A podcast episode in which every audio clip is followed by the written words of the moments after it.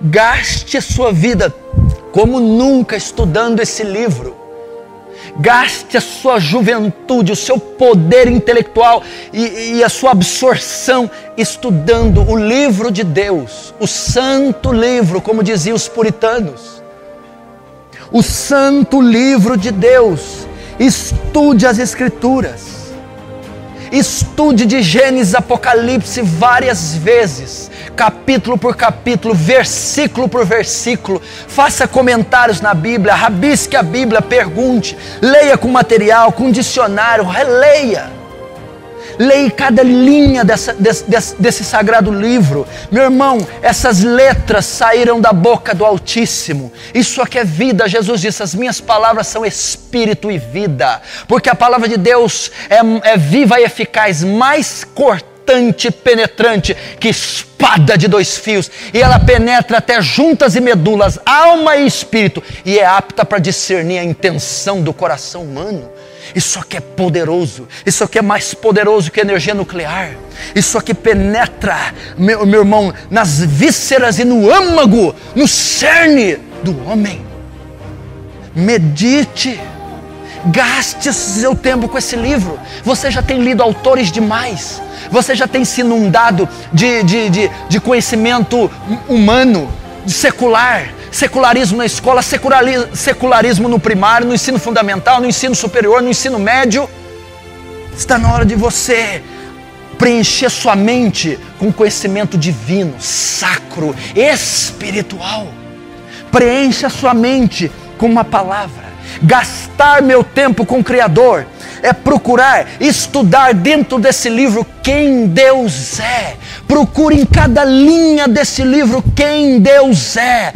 Procure os seus atributos, estude a personalidade de Deus, o caráter de Deus, estude, meu irmão, o temperamento de Deus, estude a soberania de Deus, a justiça de Deus, a misericórdia de Deus, a graça de Deus, a infinitude de Deus, a eternidade de Deus, a santidade de Deus leia, navegue por esse livro maravilhoso, buscando conhecer quem é o Criador.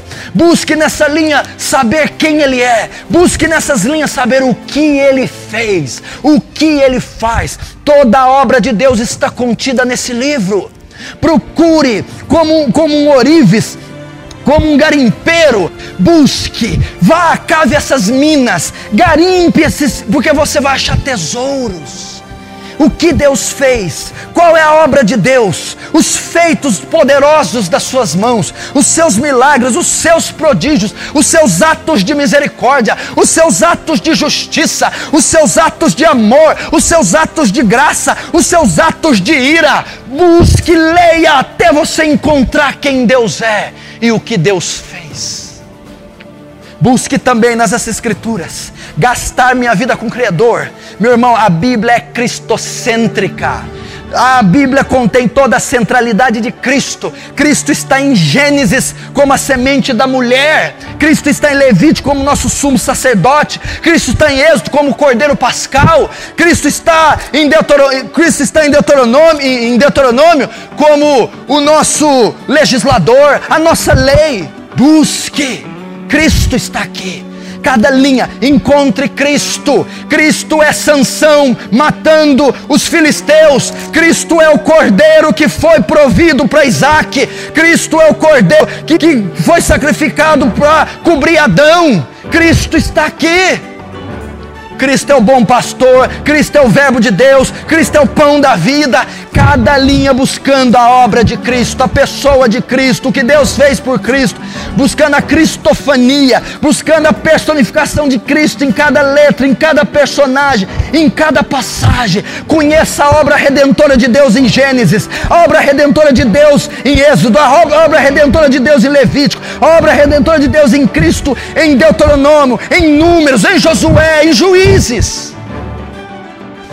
a Bíblia diz: no princípio era o Verbo, e o Verbo estava com Deus, e o Verbo era Deus. No princípio era o Verbo, e todas as coisas foram feitas por Ele, e sem Ele nada do que se fez teria sido feito.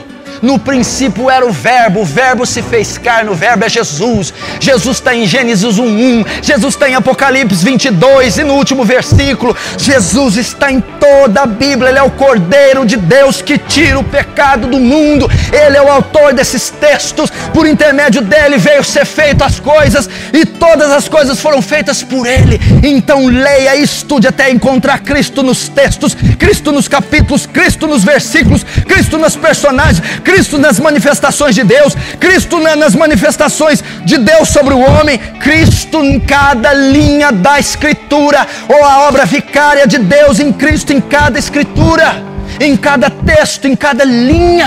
Esse livro é muito mais que um compêndio doutrinário. Esse livro é muito mais que um aglomeramento de livros. Esse livro é muito mais que o maior best-seller da história. Esse livro saiu dos pulmões do Altíssimo, da mente engenhosa de Deus. Esse livro é sacro, esse livro é sagrado. Esse livro contém todo o conselho de Deus, as riquezas insondáveis de Deus, a mente de Deus, a ciência de Deus, os atributos de Deus, o coração de Deus. Esse livro é estupendo, é fantástico. Leia esse livro.